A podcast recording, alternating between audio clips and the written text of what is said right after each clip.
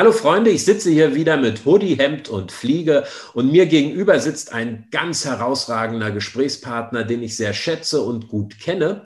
Äh, sein Name ist Markus Nebe. Aber bevor ich euch erzähle, was er eigentlich macht und was ihn so besonders macht, möchte ich Markus die Gelegenheit geben, uns allen eine Geschichte zu erzählen, die er mir gerade erzählt hat.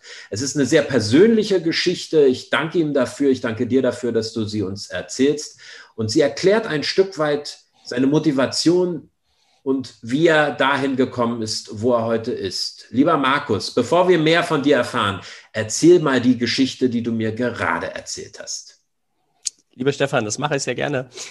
Ich möchte euch erzählen, was meine ersten Erfahrungen und Gehversuche ähm, mit dem Bereich Kapitalanlagen waren und Kapitalmärkte. Ich war ungefähr 13 und damals konnte ich das noch nicht einordnen, aber meine Eltern, denen war ins Gesicht geschrieben, dass die finanzielle Sorgen hatten. Heute weiß ich, was es damals war. Damals konnte ich Ihnen noch nicht helfen. Sie hatten auf Anraten eines Beraters in Technologieaktienfonds investiert, so um die Jahrtausendwende, 20.000 D-Mark. Und mein Vater stellte auch noch kritische Fragen. So, was ist bei Krieg, lieber Berater, oder bei Terroranschlägen? Was passiert da mit dem Geld? Und der Berater ähm, wischte diese Sorgen oder Einwände meines Vaters weg und sagte ihm, solche Technologiefonds kennen nur eine Richtung. Und das war dann aber 2003 eben nicht die Realität. Sie hatten von den 20.000 D-Mark dann noch 3.000 Euro retten können. Ähm, aus Angst, da ist gar nichts mehr übrig am Ende. Und ähm, das Blöde an der ganzen Sache war aber, das war die Sondertilgung der Immobilienfinanzierung meiner Eltern. Und das hat am Ende dazu geführt, dass sie schlichtweg ein paar Jahre länger finanzieren mussten. Ähm, heute sind sie glaube ich, fein damit, haben das in der Schublade Lehrgeld verbucht.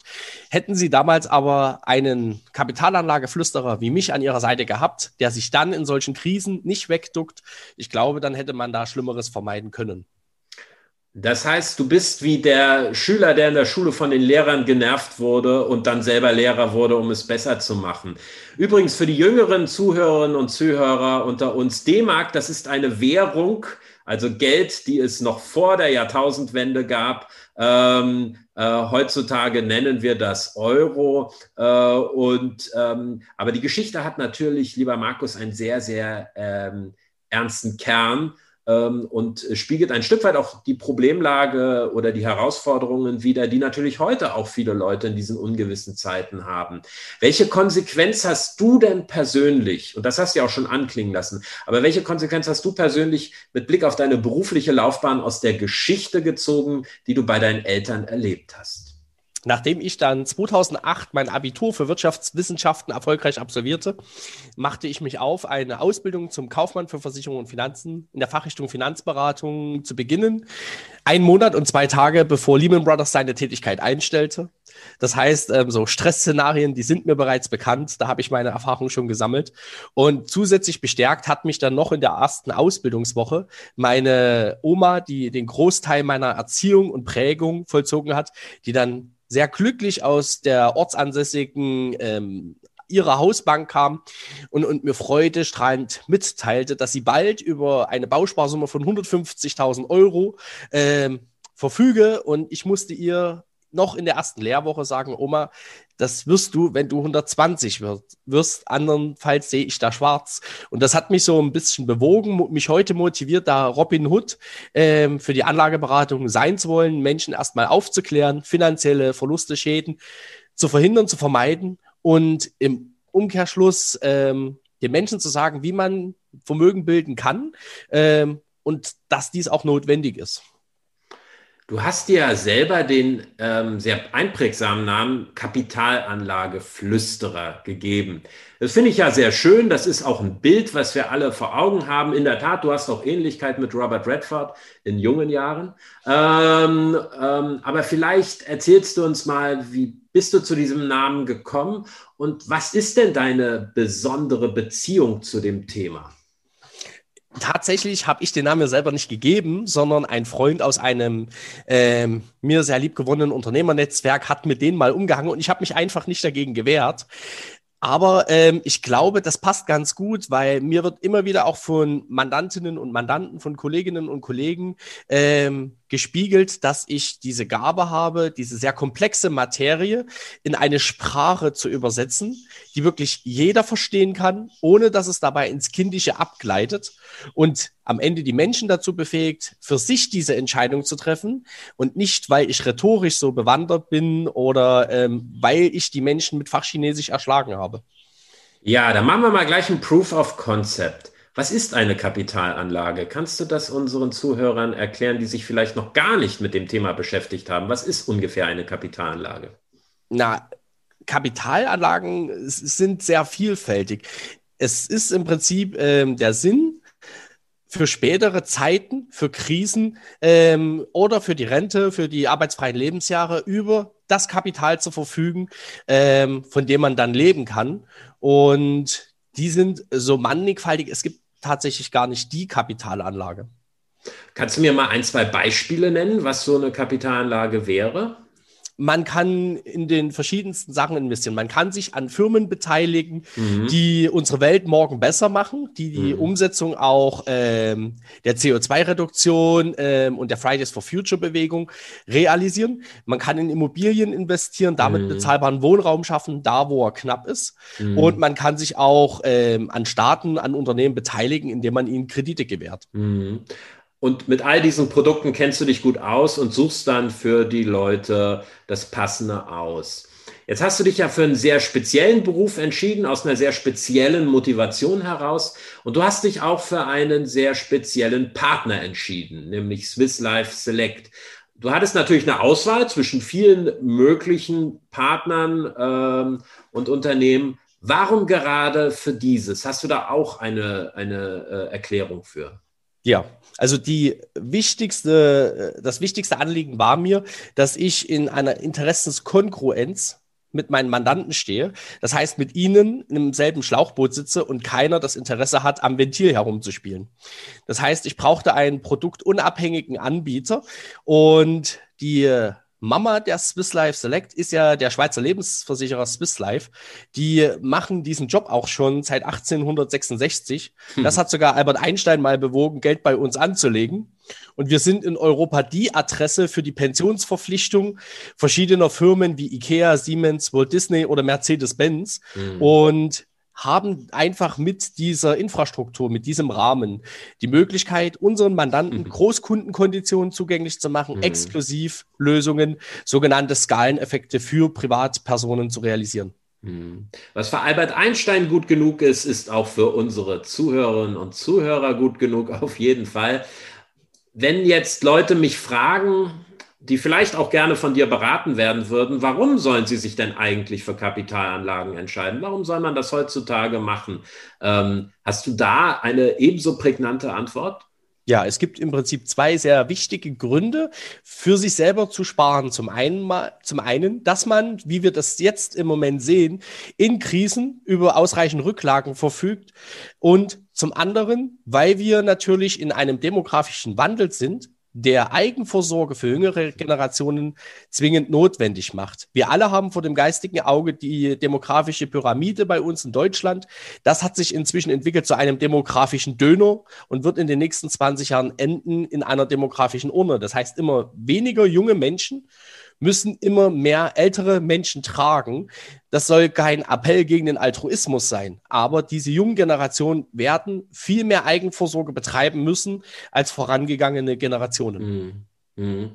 Ähm, ich habe ja Jura studiert und dabei gelernt, immer das Haar in der Suppe zu suchen. Jetzt äh, konfrontiere ich dich mal mit dem aktuellen Marktumfeld, in dem wir uns bewegen. Lohnt es sich dann dennoch in Kapitalanlagen zu investieren? Und wenn ja, warum? Investieren lohnt sich immer. Die Frage ist nicht, wann man investiert, sondern für welchen Zeitraum. Hm. Und legt man länger Geld an, dann darf eine Geldanlage offensiver sein. Legt hm. man für einen kürzeren Zeitraum an, muss die lediglich defensiver sein. Mhm. Wir verwechseln gemeinhin immer die Kapitalmärkte mit den Aktienmärkten. Mhm. Das ist aber mitnichten so, dass man ausschließlich in Aktien investieren kann oder dass, wenn Aktienmärkte einbrechen, alles andere auch den Bach runtergeht. Und dann ist es auch nochmal ein enormer Unterschied, ob ich jetzt einmalig Geld investiere mhm. oder monatlich. Bei dem einen wünsche ich mir Schwankungen, bei dem anderen nicht. Das verstehe ich.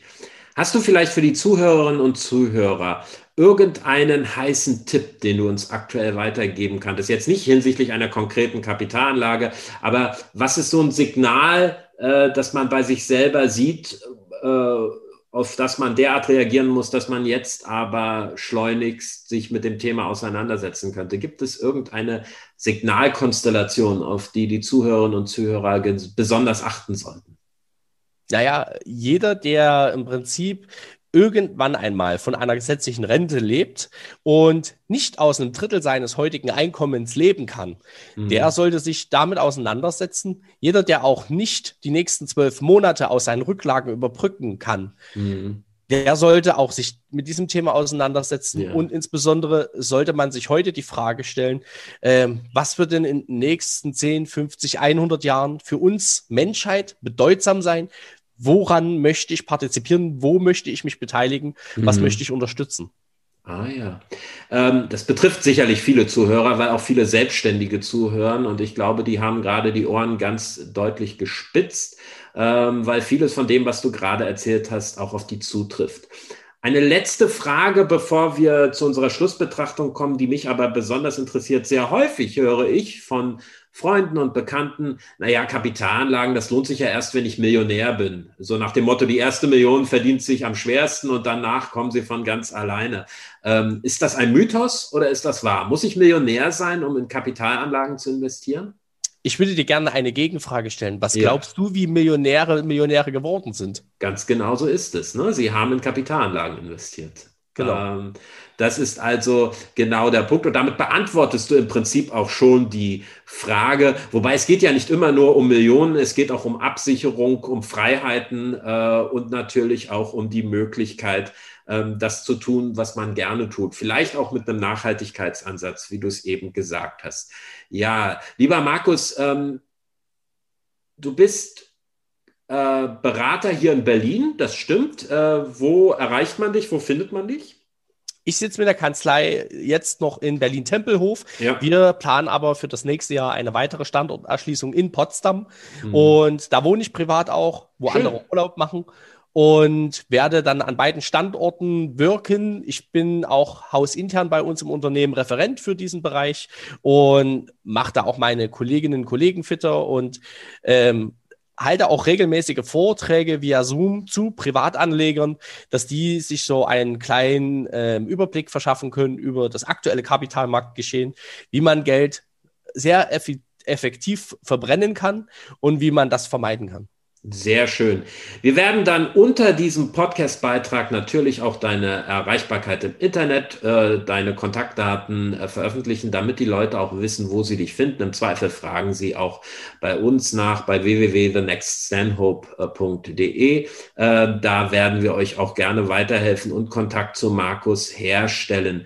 Lieber Markus, äh, vielen, vielen Dank für das interessante Gespräch. Ich glaube, die Leute verstehen jetzt erst einmal, was Kapitalanlagen sind und warum sie sich zeitnah damit beschäftigen sollten. Und dann verstehen sie natürlich, dass sie das möglichst nicht allein machen sollten, sondern zum Kapitalanlageflüsterer gehen sollten, denn die Geschichte deiner Eltern war insofern ein Segen für uns alle, dass sie dich motiviert hat, heute ein guter, vielleicht sogar besserer Berater zu werden.